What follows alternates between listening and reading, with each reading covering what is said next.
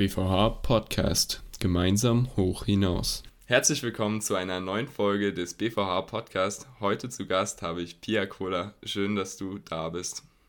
Hallo Fabian, danke für die Einladung. Am Anfang habe ich es immer so gemacht, dass ich einen kleinen Fragenhagel mache. Dabei stelle ich dir viele schnelle Fragen und du versuchst möglichst schnell zu antworten. Bist du bereit? Alles klar, leg los. Woher kommst du? Ähm, ich bin momentan in Zürich, komme aber aus Freiburg. Beschreib dich in drei Worten. ähm, innovativ, ähm, schnelllebig und ähm, zielstrebig. Bist du eher ein Frühaufsteher oder ein Langschläfer? Absoluter Frühaufsteher. Kaffee oder Tee? Mm, eher Tee. Was ist der BVH für dich in drei Worten?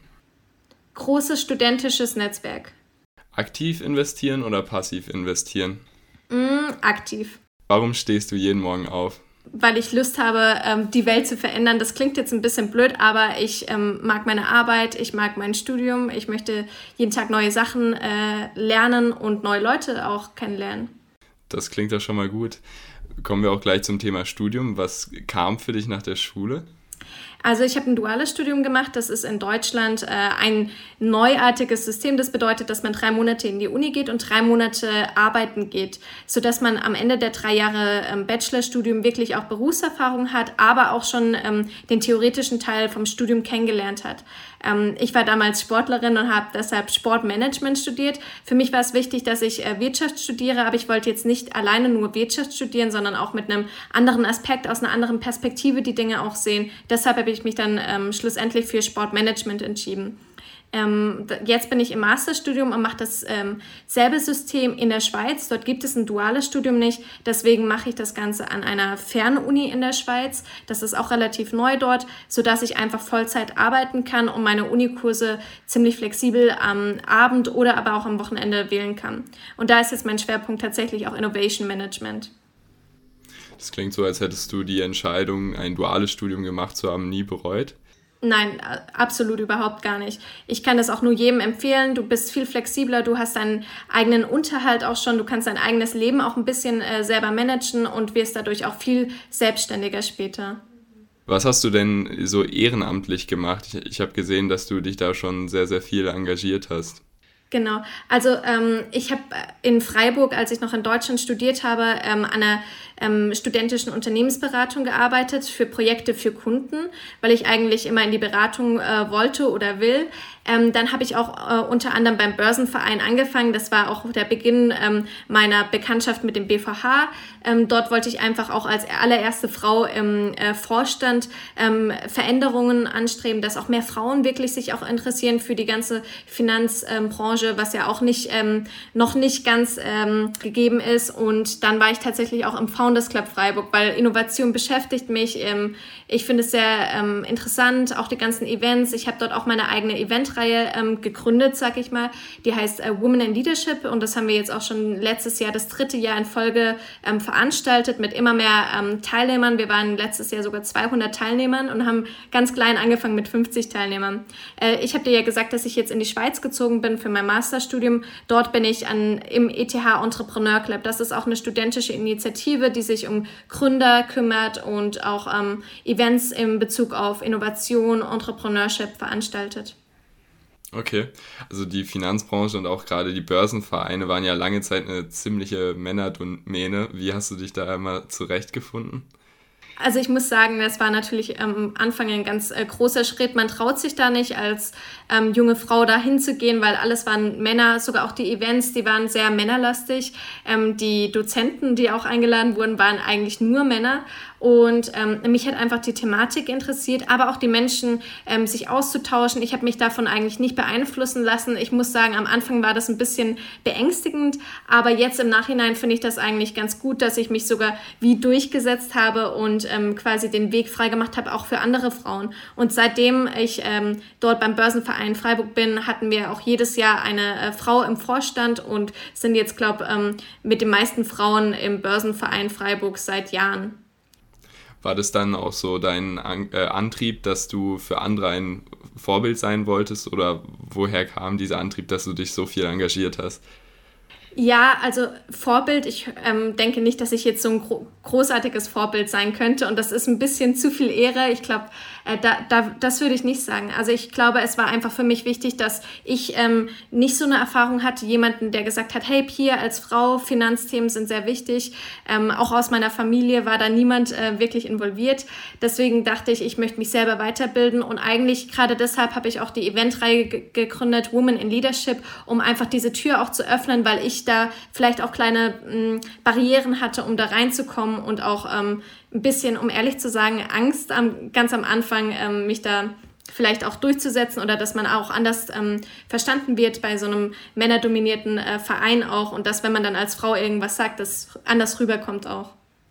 Wie sah dann so diese Vortragsreihe aus, von der du gerade gesprochen hast?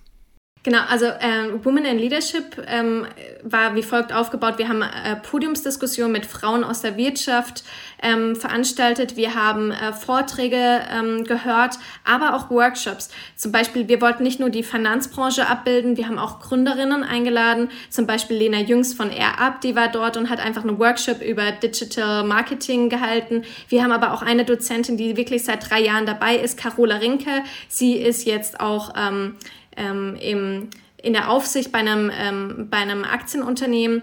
Und ähm, sie ist auch involviert in den ganzen Wirecard-Skandal und hat uns darüber auch im Workshop, wie geht man am besten damit um und auch ein bisschen über Wirecard ähm, aus dem Nähkästchen geplaudert. Also es ist eigentlich ganz spannend. Und dieses Jahr hatten wir sogar auch die Aufsichtsrätin und Vorständin von Volkswagen, Dorothea Werner, dabei. Also wir haben mittlerweile fast jeder Sparte abgedeckt, nicht nur die Finanzbranche, sondern auch wirklich die Gründerinnen. Wir wollten da wirklich auch eine Kooperation mit dem Founders Club Freiburg machen, ähm, dass man wirklich aus allen verschiedenen äh, Branchen und Bereichen da wirklich das beste Woman in Leadership Bild abbilden kann und so eben auch äh, Studentinnen motivieren kann Habt ihr dann weitere Pläne für die Vortragsreihe? Weil das klingt ja bis jetzt schon mal sehr, sehr gut. Genau, also wir haben jetzt äh, weiter geplant, dass wir vielleicht auch eben Podcast-Folgen machen ähm, mit den Gründerinnen. Ähm, da das Ganze virtuell stattgefunden hat die letzten Jahre, haben wir uns dann auch überlegt, ähm, wie wollen wir das äh, nächsten zukünftigen Format ähm, veranstalten. Hoffentlich ist Corona dann vorbei, wenn wir das dieses Jahr wieder im November organisieren wollen. Ähm, da gibt's schon ein paar Pläne.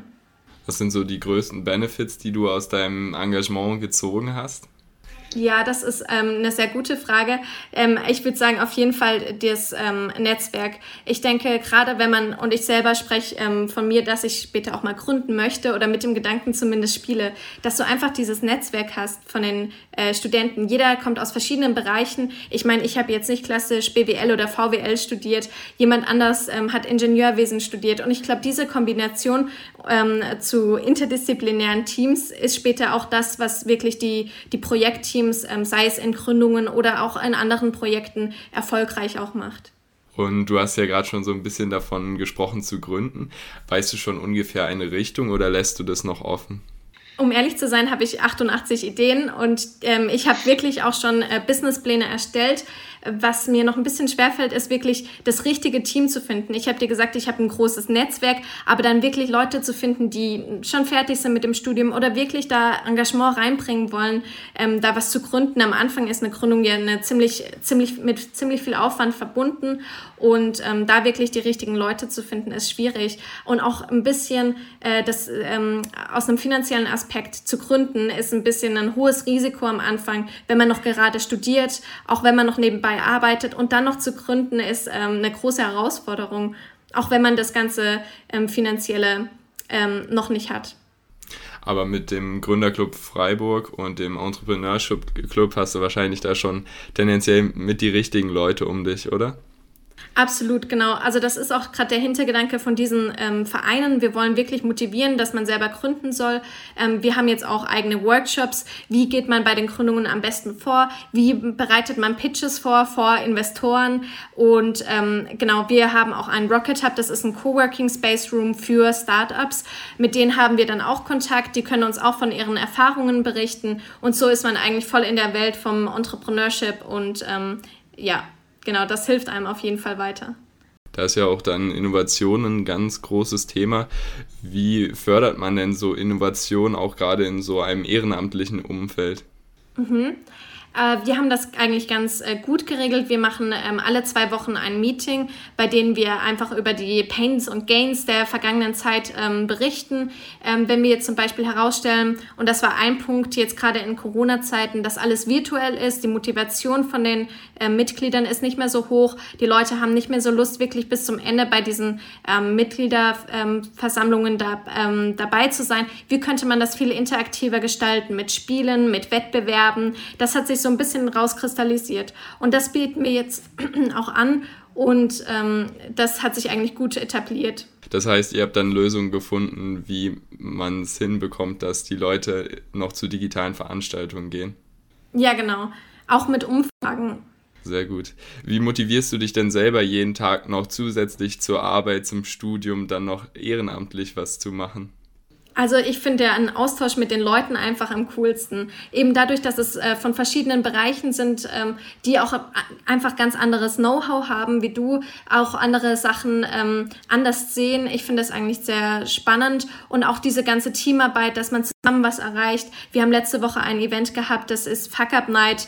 Ähm, da geht es darum, dass äh, Gründer über ihr gescheitertes Unternehmen berichten und daraus, was sie gelernt haben. Und das ist eigentlich mega spannend, wenn du dann zusammen sowas erreichst und dann sind, haben wir ein Publikum von 300 Leuten, die ausgerastet sind, weil sie es so cool fanden. Und äh, wir hatten richtig coole Goodie-Bags und haben coole Sponsoren gefunden. Ähm, das macht dann wirklich Spaß, weil du dann auch selber einen Mehrwert für andere bieten kannst, nicht nur für dich selbst. Genau ist es möglich, das kurz zusammenzufassen, was so häufige Gründe sind, warum Gründungen fehlschlagen? Also es gibt verschiedene Faktoren. Es kann auch ähm, ganz zu Beginn von Gründungen sein, zum Beispiel, dass man ähm, Problematiken erkannt hat mit Investoren oder dass die Idee keinen Sinn macht. Oder ich habe ja auch schon angesprochen, dass äh, die Teams vielleicht nicht gut äh, zusammengearbeitet haben. Also das sind auf jeden Fall Gründe, die dann auch später verantwortlich sind, dass ein Startup scheitern kann. Okay. Was denkst du, ist das Wichtigste, um den Grundstein zu legen für ein gesundes Startup?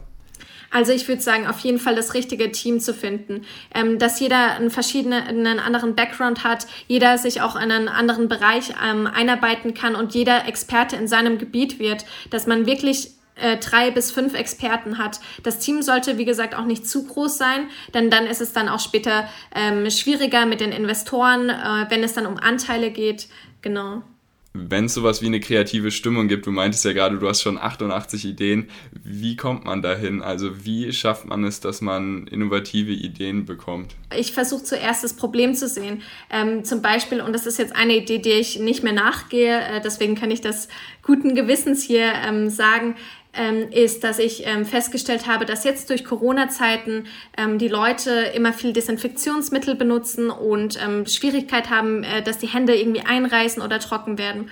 Und ähm, gerade beim Bus fällst du ja was an, hast die Hände desinfiziert und danach ist es ja quasi wie wieder dreckig.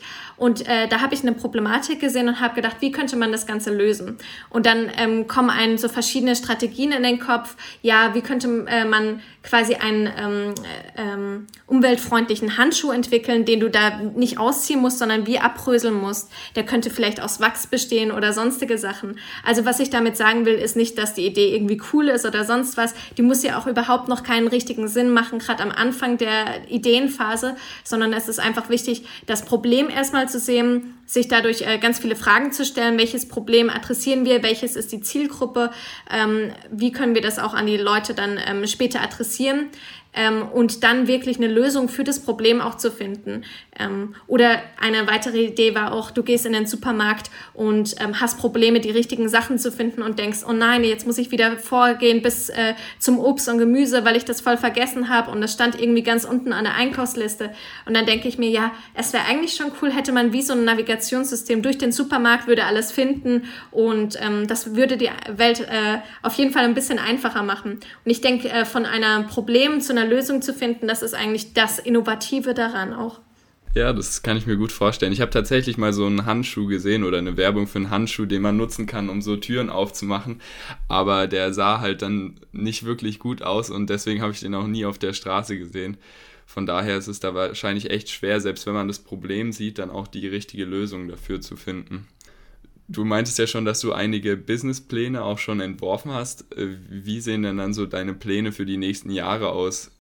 Das ist eine schwierige Frage. Also dadurch, dass ich noch gerade am Studieren bin und auch Vollzeit arbeite und mich ehrenamtlich engagiere, glaube ich, dass ich äh, zum jetzigen Zeitpunkt noch nicht äh, intensiv über die Gründung nachdenke. Ich habe äh, nichtsdestotrotz mal ein paar konkrete Pläne gemacht. Wie sieht das Ganze aus? Naja, ich studiere Innovation Management und wir haben da ein paar Konzepte an die Hand bekommen. Zum Beispiel könnte man mit einem Business Model Canvas anfangen, dass du einfach versuchst, wer ist die Zielgruppe, ähm, wer sind die Stakeholder, ähm, wer könnten die potenziellen Investoren auch sein, später wie viel Geld brauche ich überhaupt auch, um diese Idee zu realisieren, ähm, dass man sich da so wie so einen Fahrplan macht und dann wirklich dabei bleibt.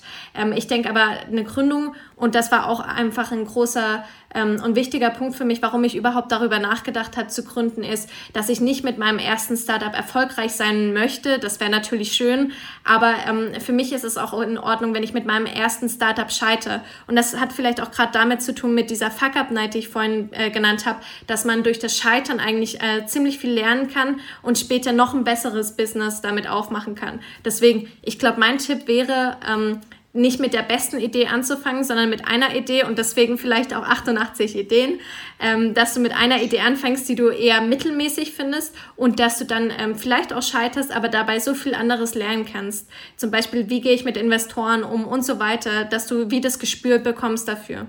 Das waren noch schöne Worte zum Abschluss. Könntest du noch mal kurz zusammenfassen, was so die, die Sachen sind, warum sich jeder ehrenamtlich engagieren sollte oder wer sich ehrenamtlich engagieren sollte? Also prinzipiell äh, sollen sich alle ehrenamtlich engagieren, ähm, nicht nur für sich selber, dass sie ein großes Netzwerk an äh, tollen Menschen kennenlernen dürfen, sondern auch um einen Mehrwert ähm, später für alle anderen zu bieten. Äh, sei es darum, dass du mit ähm, Unternehmen kooperieren kannst, die Unternehmen äh, dadurch einen Mehrwert generieren können oder aber auch andere Teilnehmer von Konferenzen oder Veranstaltungen. Ähm, du bist da wirklich das Zündlein an der Waage, deswegen engagier dich ehrenamtlich und das tut dir auf jeden Fall gut und ähm, ich bin mir sicher, du wirst es nicht bereuen. Ja, vielen Dank für den Abschluss und auch, dass du dir die Zeit genommen hast und ich wünsche dir viel, viel Erfolg in den nächsten Jahren. Danke.